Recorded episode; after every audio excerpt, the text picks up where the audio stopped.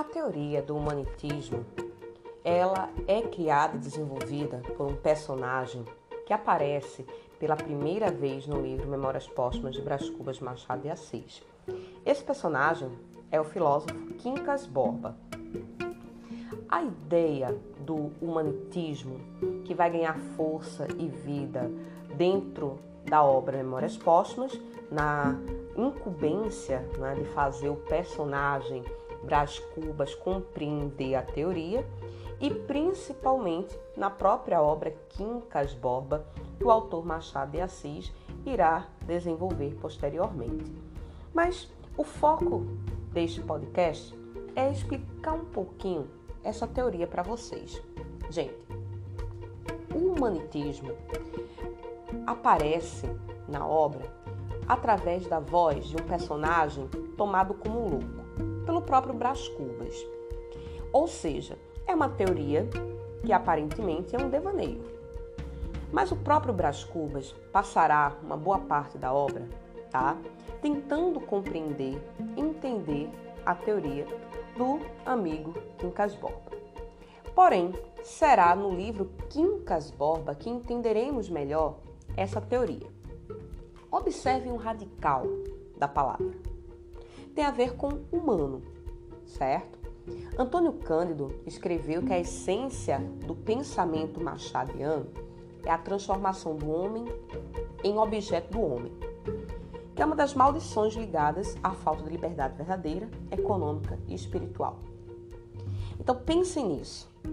Os críticos, os críticos notam que o humanitismo de Machado não passa de uma sátira ao positivismo de Comte, ao cientificismo do século XIX e a teoria de Charles Darwin acerca da seleção natural.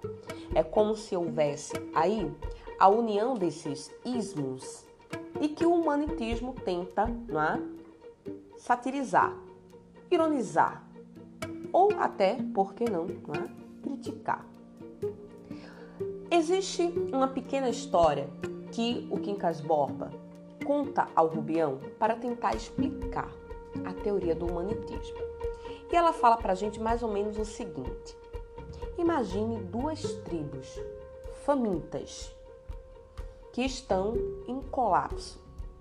Elas se alimentam de batatas e os campos que elas têm estão com poucas batatas.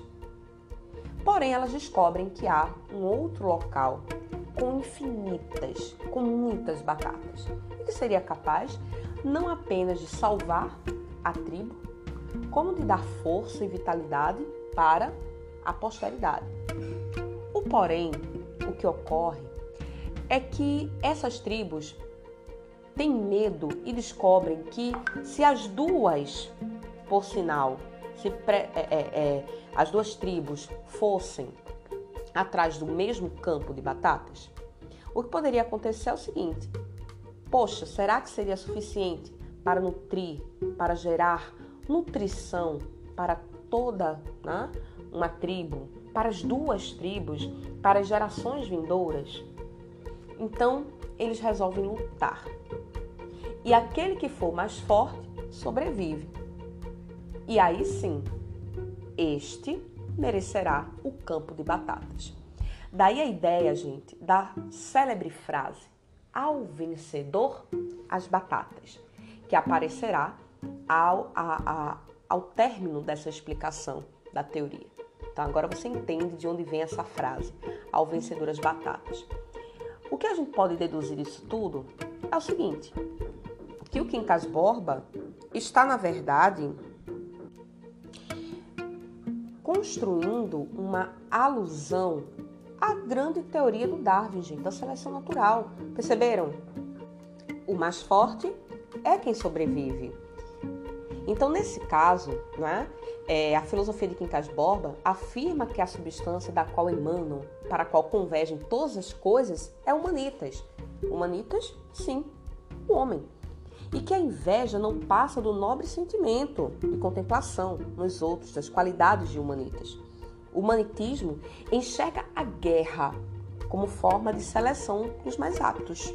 Foi o que ocorreu. Perceberam a história?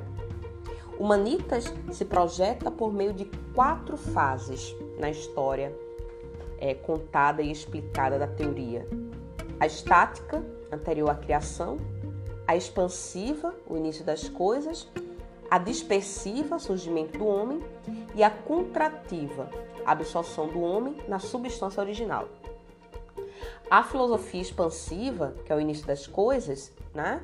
É, e toda essa, essa fase aí que a gente explicou por meio da história, você perceba né, o início de tudo, como eles vão né, lutar e a absorção da energia em tudo que ele destruiu né, a outra tribo, ficou com o que era dela e ainda né, o campo das batatas.